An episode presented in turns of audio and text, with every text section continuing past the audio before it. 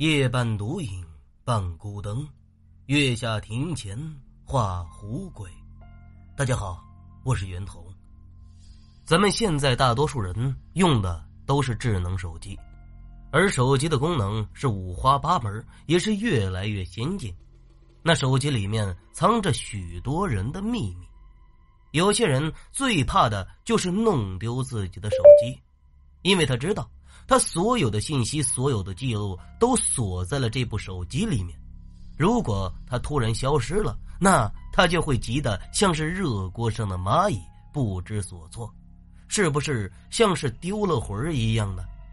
那么今天呢，我就给大家讲一个由手机软件而引发的诡异事件。我呢，是一个报社的小编记者，名叫王凯。我除了平时的编辑工作之外，还有一个小爱好，就是很喜欢翻看一些关于灵异事件的文章来看。我在一个网站上看到一个很久以前的诡异事件：一个女孩遇到了奇怪的鬼影，每天跟着自己。她跟许多人说过这件事儿，却没有任何人相信。我很好奇的是。他曾经写下了自己的亲身经历，却不知道为什么，当我打开网页的时候，已经被删除了，内容完全看不到。这个女孩当时发布事情的时间是去年的一个夏天，那么到现在也正好有一年了。我看着下面许多人的评论，都写着“报应”“活该”“下地狱”的字样。这更加让我好奇，到底是发生了什么？我鬼使神差的冒出了想要找到那个女孩的冲动。几经周折，终于让我在 S 市找到了女孩的下落，而女孩已经住进了一所精神病医院。同时，我也打听到，这所精神病院的名字比较奇怪，叫丰安富康中心，听着就很怪。得到信息的第二天，我便买了车票，来到了朋友给我的一个地址。地址的位置虽然是在 S 市，可是却是格外的偏远，比我想象的还要偏僻。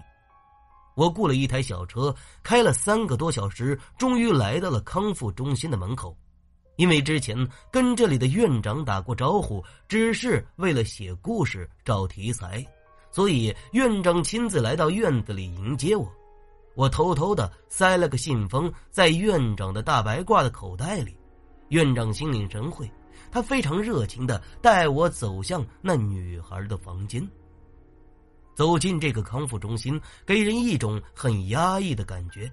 这里的走廊的墙壁上，不知道为什么涂满了黑色的油漆。我非常不解的问着院长：“张院长。”这墙壁怎么都是黑色的呢？院长的眼神闪烁不定。哈哈，这是装修的时候设计的，我也不太清楚。你不觉得很压抑吗？院长还是尴尬的一笑。哈哈，我已经习惯了。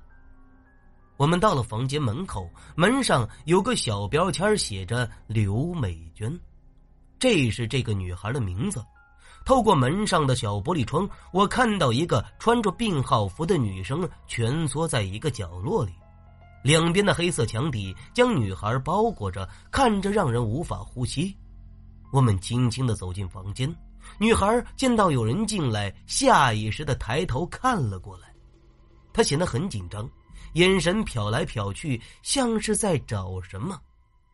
我慢慢的走过去，蹲下身子，轻声的问道。小娟，你好，我叫王凯，我能跟你聊聊吗？刘美娟没有说话，她低头摆弄着自己的手指，嘴里哼哼唧唧的，不知道在说些什么。我又轻声的问道：“是关于人影的事情？”她突然抬起头，瞪大了眼睛，用手死死的拉住了我的手腕。她的力气大得要命，我疼痛难忍，哎呀的叫出了声。他的脸色突然狰狞，变得扭曲，用非常急促的声音对我问道：“你也能看到他？”我愣住了，我是肯定看不到他口中的人影的，我只是想了解到底发生了什么。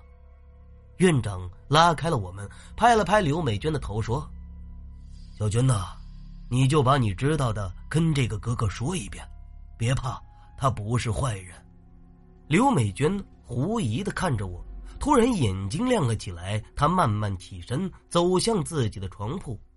女孩坐在了窗沿上，我随手拿来一把凳子，也坐了下来。院长知道刘美娟要开始讲故事了。便识趣的离开了房间。刘美娟突然像是变了一个人似的，一个二十出头的小女孩，眼睛里却写满了故事。去年的一个夏天，我下载了一个小视频软件，这个软件里可以发各种自己拍摄的视频，点击量越高，收入越高。我平时就喜欢拍视频，有这个拍视频能赚钱的功能，我肯定不能放过。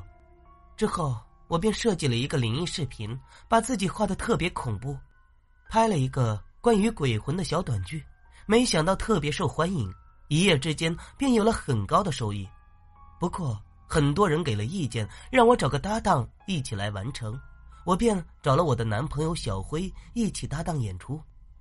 小辉负责演鬼，每天跟在我身后或者趴在我身上。我只需拍完视频，后期加个特效，就可以将画面做得非常逼真。网友们看了之后都非常喜欢，当时点击量已经突破了两千万，我跟男朋友都非常的满意。说到了这里，他突然停了下来。后来呢？我问道。他手攥得紧紧的，深吸了一口气，又缓缓的说道：“后来我们确实赚了不少的钱，却因为这点钱。”开始有了分歧。之前他说心甘情愿的帮我，说不要一分钱，只要我开心就好了。可是等看到我的钱像山一样堆起来，他开始抱怨了。我为了安抚他，也给了他一部分。我们毕竟是男女朋友关系，我也不想因为这事儿闹得太僵。可是没想到他越来越过分，像是变了一个人。他开始威胁我，不配合我，我很伤心。终于跟他分手了。他表情突然变得凝重，嘴唇发紫，有些激动的说：“我们分手的事情也被网友们热议，视频的点击量开始逐渐降低，我有些心慌了。大家总问我男主去了哪里，我被逼无奈，脑子一热便是撒了个谎。也是因为心中有气，我便又做了一个视频，一个宣布男主死亡的视频。我鬼迷心窍了。”这个视频一夜之间又火了，没想到第二天小辉真的死了，是心脏骤停而亡的，这太巧合了。我心里有些不安，有些愧疚，心情开始变得压抑，之后便是大病了一场。当我身体有些好转的时候，我却发现自己的身体发生了变化，耳朵里总会出现呼吸的声音，但是回头看，却什么都没有。有时候自己眼前黑漆漆的，甚至看不清前面的光线，就像是有人挡住了我的眼睛。可有时候却非常正常。我去医院做了检查，没有什么异常，除了体重增加了不少。可我明明生病了，没怎么吃饭，我的身体却增加了许多，就像是两个人的体重。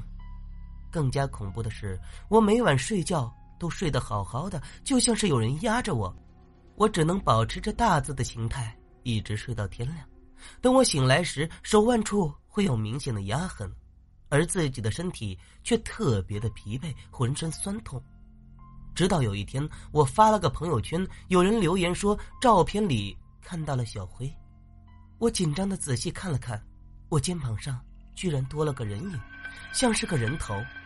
慢慢的，图片的影子越来越清晰，一张惨白的脸。就出现在照片里，两个眼睛直愣愣的，就是小辉的脸，就是他，没错。小娟的身体慢慢颤抖，呼吸变得急促，他的眼角慢慢流出泪水。他来报复我，一直纠缠我，根本不曾离开。小娟越来越抽搐，有些止不住的大哭了起来。我急忙拿出纸巾安慰着。小军突然紧张兮兮的看着四周，有些激动的说道：“他，他就在这个房间里，你看，你看。小娟抬起自己的手腕，上面出现了黑紫色的压痕，清晰可见。许多人的精神问题都是因为别人的刺激而形成的。那么，小娟的故事会不会是真的呢？看着她闪烁不定的眼神，右手在空中不受控制的指来指去，我既心疼又疑惑。因为事情虽然听着很是诡异，可是他的周围确实什么也没有出现。其实我还是有些疑惑，想接着了解，可是小娟已经开始头脑不清晰了，她流着口水，又哭又闹的，我根本无法再进行下去，只好退出了房间。当我走出房间的门口，哐当一声，这一扇木门却是自己重重的关上了。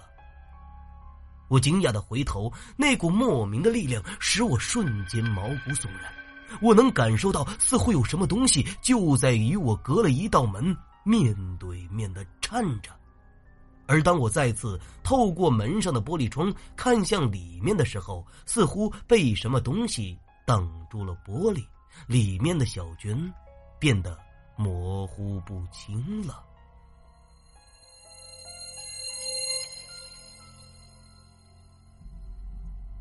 好了。